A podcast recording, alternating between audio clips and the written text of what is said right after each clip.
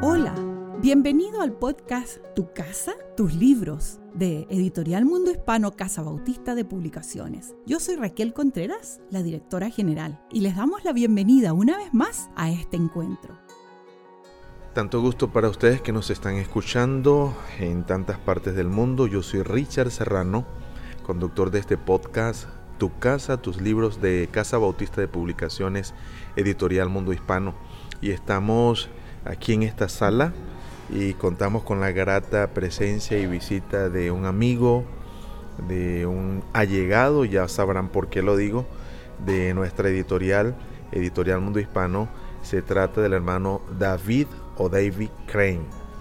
Hermano David, bienvenido aquí, esta es su casa, estos son sus libros y particularmente vamos a hablar de los libros de una persona que ha bendecido a América Latina y muchos contextos también de habla hispana con sus libros que ha escrito con nosotros. ¿Cómo se siente? Cuénteme un poquito qué se siente regresar por acá, por estos lugares donde se tiene que utilizar eh, eh, el español y, ver a tantos amigos de años. Ah, Richard, muy buenas. Ah, ah, es un placer estar aquí contigo.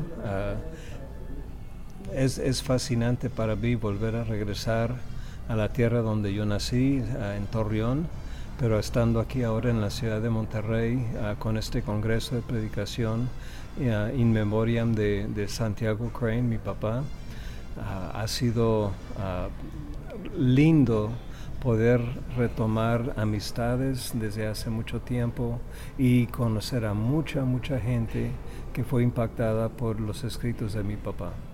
Excelente, nos contentamos y, quiero que sepan que eh, uno de sus libros, eh, El Sermón Eficaz, eh, está cumpliendo 60 años y hemos querido, producto de unos factores que coincidieron, el seminario de lectura que dirige el pastor Abraham Banda, hizo que se juntara en torno a, notar que esta fecha coincidió y estemos celebrando aquí en Monterrey los 60 años de esta obra que, ya es un clásico. Pero antes de hablar del libro, a mí me gustaría explorar un poco la, vida del hombre, del ser humano, porque por supuesto el libro es un producto literario, pero si no hay el ser humano con el bagaje, con la vida, con la familia, no podemos llegar al libro.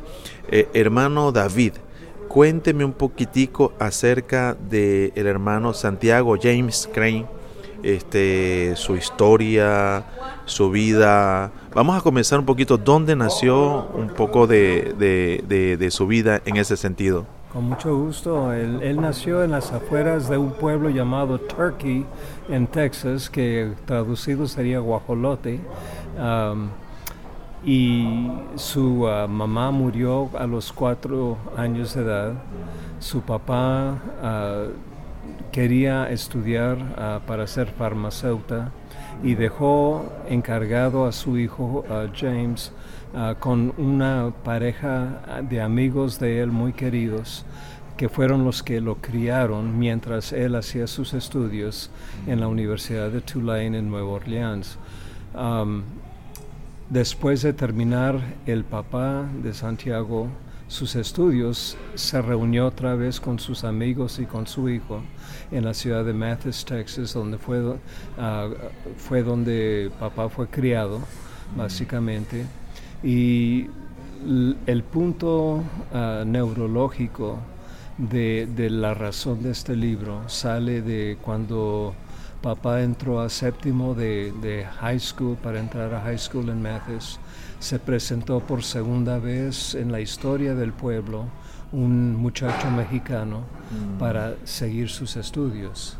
Y la, tensión racial que se generó dentro de esa aula ah, llevó a mi papá a, a decirle a Dios, si tú me ayudas a aprender el español, yo paso el resto de mi vida tratando de de hacer lo que yo pueda para mejorar el trato de mi gente a la gente de él.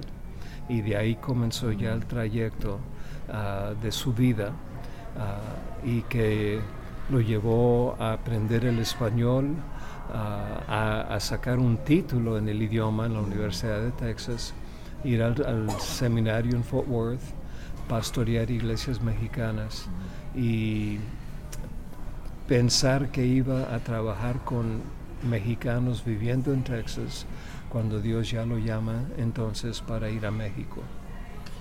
Eh, lo que estoy escuchando es, es, impresionante y muchos de los que están oyendo también este podcast deben estar fascinados con lo que acabamos de escuchar. El hermano Santiago observó como cual Moisés que estamos maltratando a una persona y él sintió una sensibilidad por ese otro distinto, frágil. Eso le llevó a estudiar en el idioma del otro y eso le tocó al corazón y ahí comenzó una promesa. ¿Cuántos años tenía cuando él dijo, si tú me enseñas a aprender a hablar este idioma, yo prometo eh, eh, dedicar mi vida para hacer algo por esta gente que no está siendo bien tratada? Él tendría unos 11, 12 años de edad cuando eso ocurrió. Y aquí está otro recuerdo que se viene a mi mente. Dios toma en serio eh, las palabras de, los, de los seres humanos, así sean adolescentes y, y cual José. Allí Dios tomó en serio las palabras de Santiago y el Señor encontró en él un corazón dispuesto para hacer cosas que él no se imaginaba. Yo pienso que el hermano Santiago ni se imaginaba todo lo que iba a pasar con él. No, no se imaginaba en ese entonces y aún su mamá de crianza, que fue uh, educadora, ella se esmeró entonces de aprender español para poder empezar a enseñarle a su hijo adoptivo James y eso lo encarriló ya uh, por ese uh, trayecto.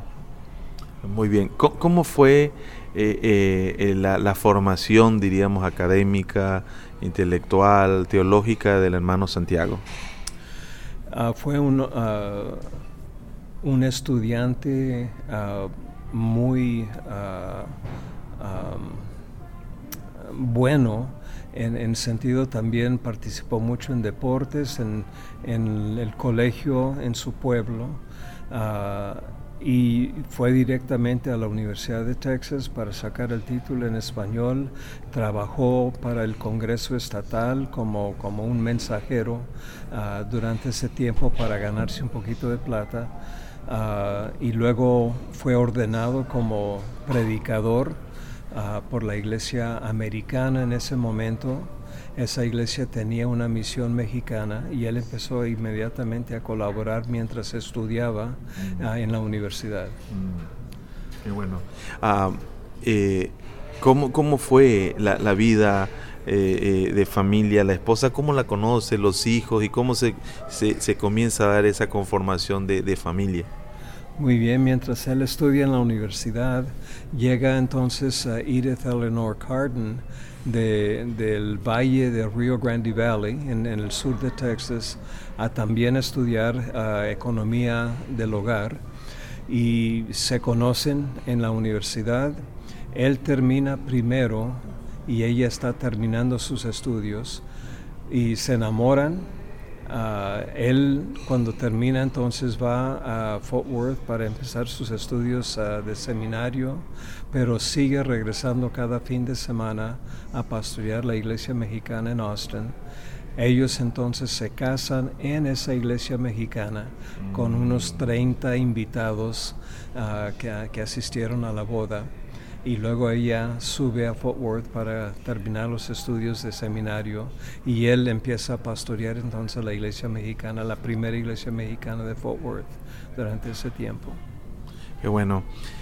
Eh, ese aspecto de, de, de, de, la vocación que eh, se asomó ya a los 11 años, luego cómo, se, cómo toma ya una, una concreción, una formalidad, porque fue un misionero de la Junta de carrera, y, y, y, luego a dónde le llevó esa vocación y, esa formalidad con la Junta eh, Internacional, hoy la, la IAMB, y, en qué países estuvo, pero cómo comienza a formalizarse eso que arrancó con, con un chico de 11 años, luego pasa a ser un misionero de carrera, ¿a dónde le lleva?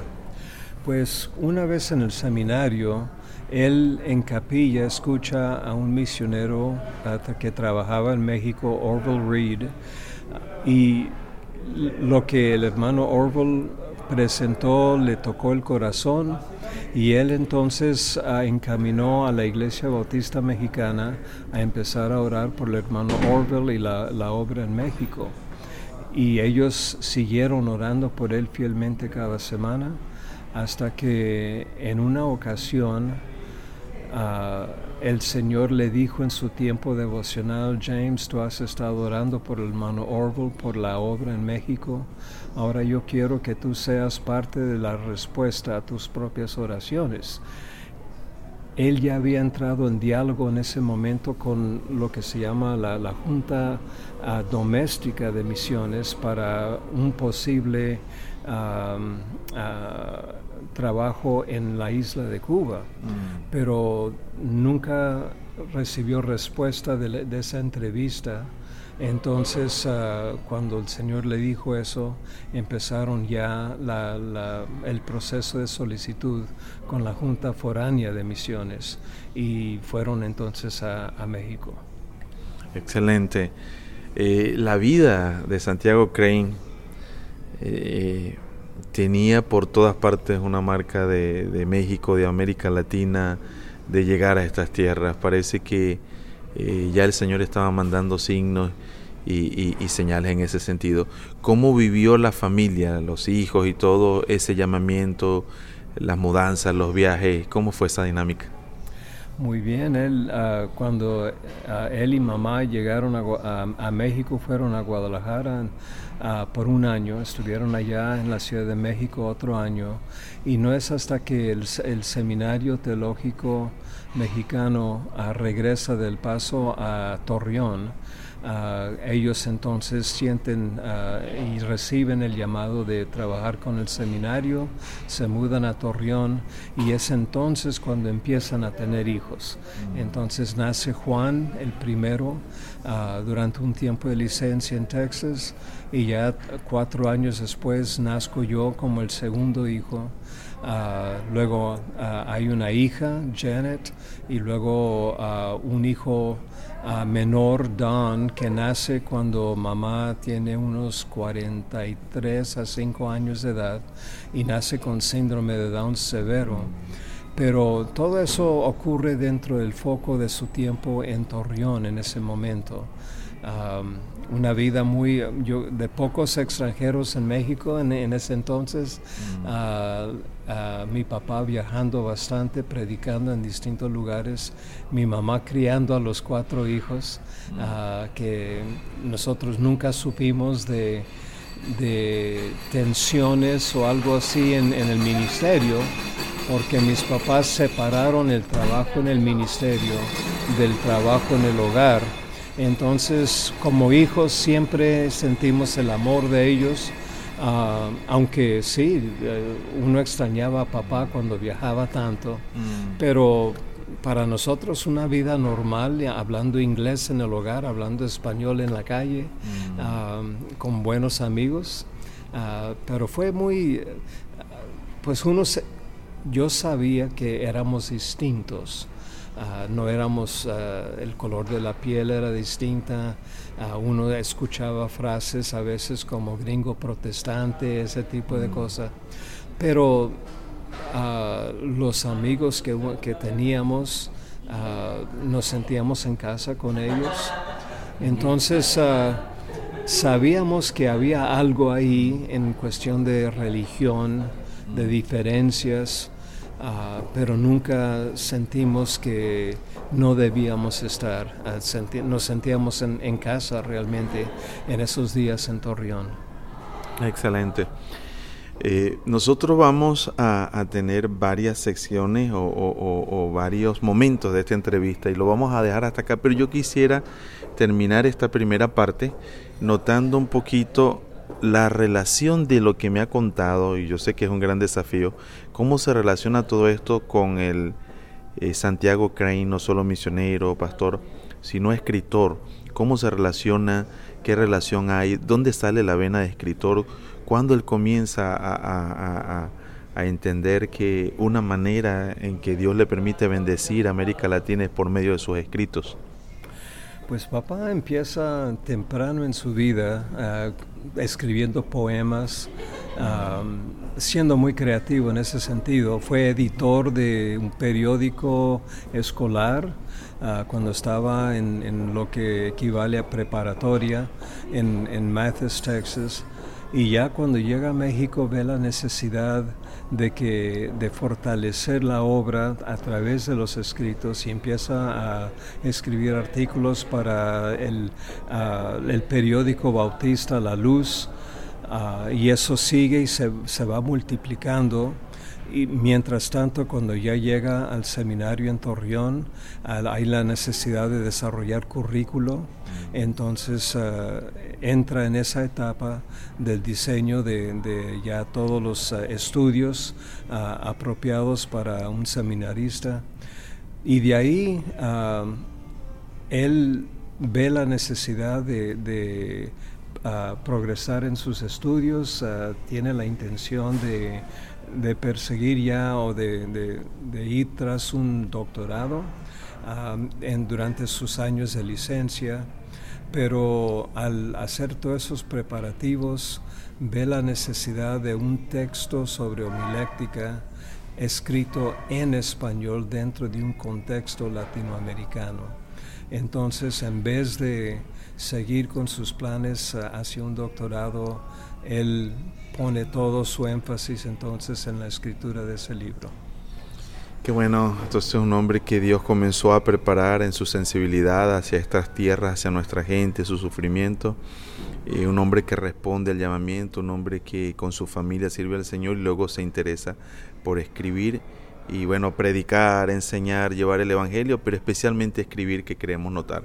En la próxima parte nosotros queremos hablar particularmente de este libro que se llama El Sermón Eficaz de Santiago Crane. Y, pero quisiera antes de, terminar esta parte que me ayudara a recordar David eh, los libros, porque el hermano Crane escribió varios libros. Este, estamos recordando en estos días, este, que, que él publicó con nosotros en Editorial Mundo Hispano Casa Bautista de Publicaciones. A ver qué, qué tal le va con la memoria. Muy bien, no tengo un listado enfrente de mí, pero ah, varios ah, ah, libros serían lecciones para nuevos creyentes,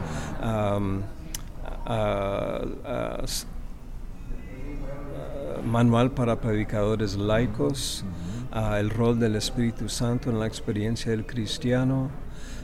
terminó con uno llamado Bosquejos para Sermones Bíblicos. Mm. y eh, uno de obreros eh, con Timoteo y, para, líderes de, obreros y colaboró mucho con, con los estudios de escuela dominical para adultos eh, en, la parte de, distintos libros de la Biblia también. Excelente. Ahí lo tenemos, así que vamos a dejar acá. Yo espero que ustedes hayan captado lo que hemos querido nosotros notar. Detrás de este libro que vamos en el próximo programa a detallar, eh, eh, está un hombre, está un ser humano que Dios comenzó a inquietar por esta tierra con una vocación misionera, pastoral, un amor por la palabra del Señor y, esa es la persona que Dios utilizó para dejarnos eh, una obra que se ha convertido en un clásico entre nosotros eh, cuando estamos cumpliendo ya con él en nuestras manos 60 años desde su primera edición. David, muchas gracias. A ustedes que han estado por ahí escuchándonos también muchas gracias y esperamos que nos acompañen en la próxima entrega. Muchísimas gracias por este tiempo eh, y la invitación de estar contigo. Muchas gracias por acompañarnos en este podcast Tu casa, tus libros de Casa Bautista de Publicaciones Editorial Mundo Hispano. Te esperamos en un nuevo encuentro. Que Dios te bendiga.